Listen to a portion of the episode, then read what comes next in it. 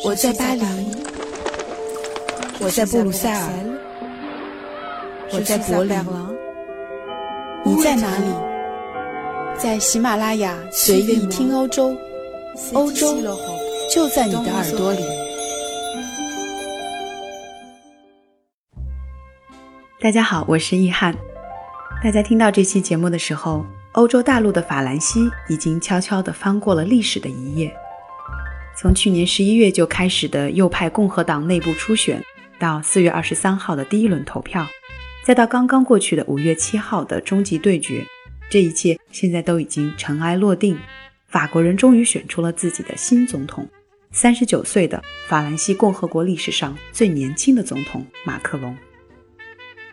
不知道你是不是和我一样关注着这一次时间跨度将近一年的选战过程？但是我相信，即使你并不了解这场像法版纸牌屋一样复杂的斗争内幕，你的朋友圈也一定被马克龙的忘年恋和他的那句“等我回来娶你”的名言刷过屏。有那么几天的时间，关于他娶了比自己大二十四岁的法语老师，三十九岁就既当上总统又当上爷爷的各种段子。多到简直让人觉得无处可逃。我其实非常惊讶，我们为什么会对一个法国人的私生活的关注到了近乎疯狂的程度。后来我渐渐发现，所有的文章和分析都冠上了一个法式爱情的标签，似乎任何不被理解、超越常理的情感和行为，只要注明它是法式的，似乎就有了被包容的免疫能力，变得不再需要任何的理由，自带合理性。所以，听多了匪夷所思的爱情故事，就一次又一次地印证了我们印象中法国人天生自带的形容词——浪漫。法国人的浪漫究竟是指什么？是不是像前总统密特朗在任期给情人写上一千多封情书，还在葬礼上为世人留下一个二十多岁的私生女？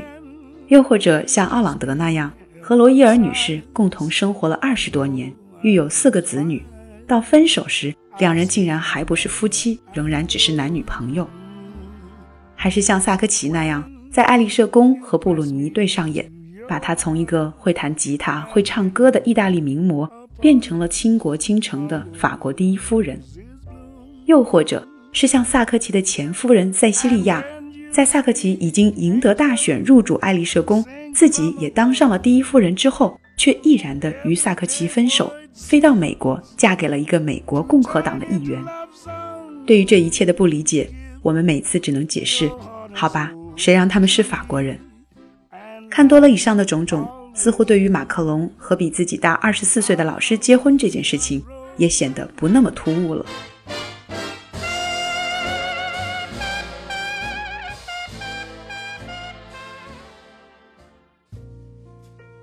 事实上，法国人对于马克龙的这段忘年恋的热情，实在是比远在千里之外的我们淡定多了。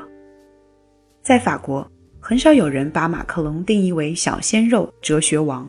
而关注更多的是他当过银行家的经历。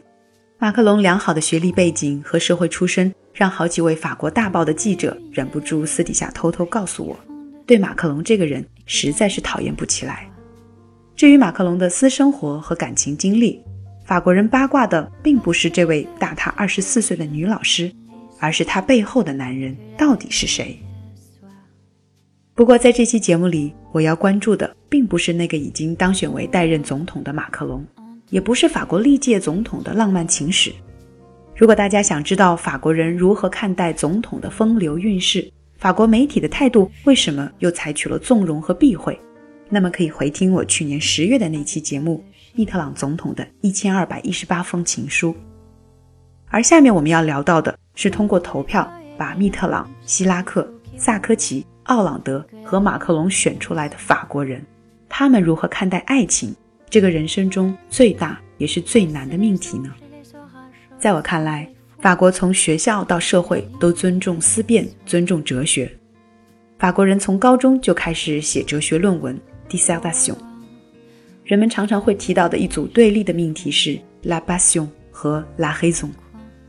前者是大革命期间让法国人把君王推上断头台的激情，也是能让人疯狂和不能自拔的爱情和情欲；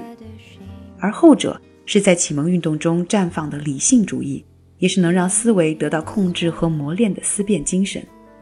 一直到现在，la passion 激情也被很多法国人看作是疯狂和危险的。我的很多法国朋友每次陷入爱河的时候，经常就以受害者自诩，说自己是不幸的被爱情之火俘虏了。法国人对于爱情的这种高能量，其实和他们热爱生活和艺术的浪漫主义情怀一脉相承，也更和法国人情感和生活中的浪漫紧密的相连。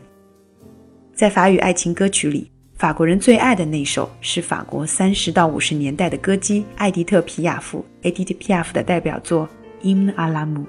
爱的赞歌。歌里描述的爱情大有《还珠格格》的主题曲“山无棱，天地合，才敢与君绝”的气势，而且更加的直白，更加的炽热。排在第二的法语爱情歌曲是《No Me Git Ba》，不要离开我。至于外文爱情歌曲，法国人最爱的两首是《Still Loving You》，依然爱你。I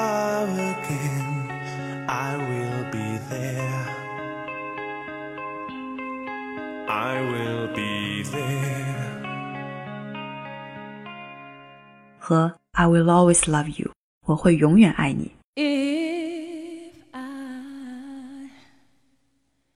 should stay,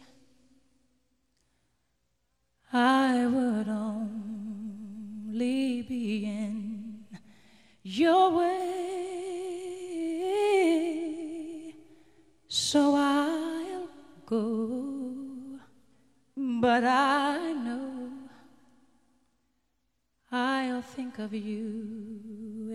Step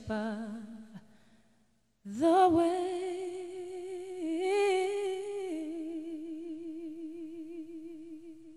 大家可以由此感受一下法国人对于爱情倾注的这种情感的浓度，几乎焦灼的化不开。为了爱情，他们似乎没有什么做不到。根据去年的一项调查，百分之七十二的法国人都相信一生中能够遇见伟大的爱情，百分之六十七的法国人相信爱情能够持续一生，百分之六十六的法国人相信婚姻，只有百分之四十三的法国人相信爱情能够通过交友网站得到。在接受调查的女性里，认为男人最吸引人的品质，按照顺序分别是诚实、专一和温柔。而男人认为女人最吸引人的品质分别是温柔、诚实和聪明。我第一次看到这个数据的时候，着实的吃了一惊，因为这个数据不但不像是有着私生活随性的法国人的回答，而且甚至有些过于的单纯和理想化。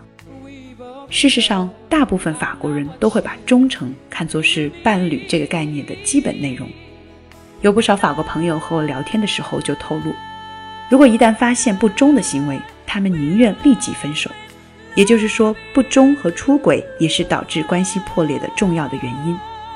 这也解释了为什么在今天的法国，每三次婚姻里就有一次以离婚而告终，其中有七成以上是由女方提出的离婚。以上的数据，我觉得足以证明法国人爱起来的时候是有多么的认真。但是同时，我又注意到。法国人对于爱情的观念其实并没有条条框框的限制，在法国，先生子再结婚的情况几乎是发生在一半的法国家庭。到了生第二个孩子还没有结婚的人也占四分之一。当然，也有人生到第四个孩子也不结婚，比如我们刚才提到的总统奥朗德。以前，法国作为天主教国家，法国人的婚礼几乎都是在教堂里举行的，而现在这个比例下降到了三分之二。所以，宗教概念里的制约也已经在人们的心中逐渐的淡化。至于恋人之间的年龄差异问题、家庭背景问题、收入问题，或者是性别、爱的方式问题等等，对于法国人来说根本就不是问题。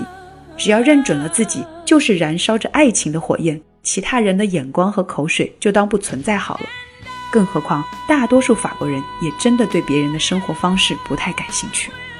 其实，据我观察。法国人的这种情爱观在巴黎人身上体现得更为明显，因为在几项关于法国人爱情观和性爱方式的社会调查中，巴黎人的回答似乎会更加的纵欲，观念也开放得多。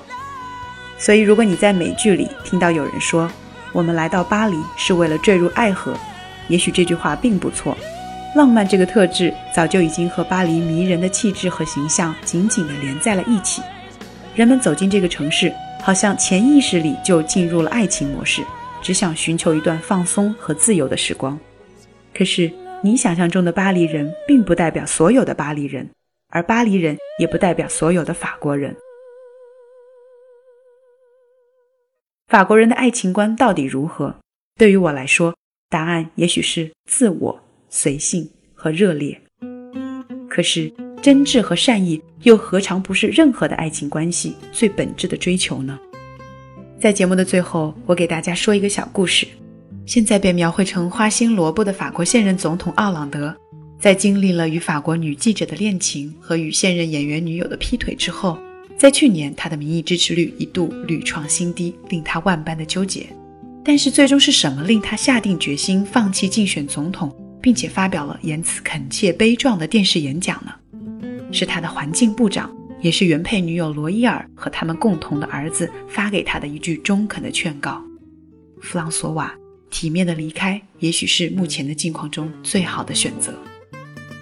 不知道大家的感受如何？但是当我听说这件事情的时候，还是感觉到内心有柔软的情感被触动了一下。好了，感谢你收听这一期的随意听欧洲，感谢你的陪伴，我们下期节目再见。Merci beaucoup, à la prochaine.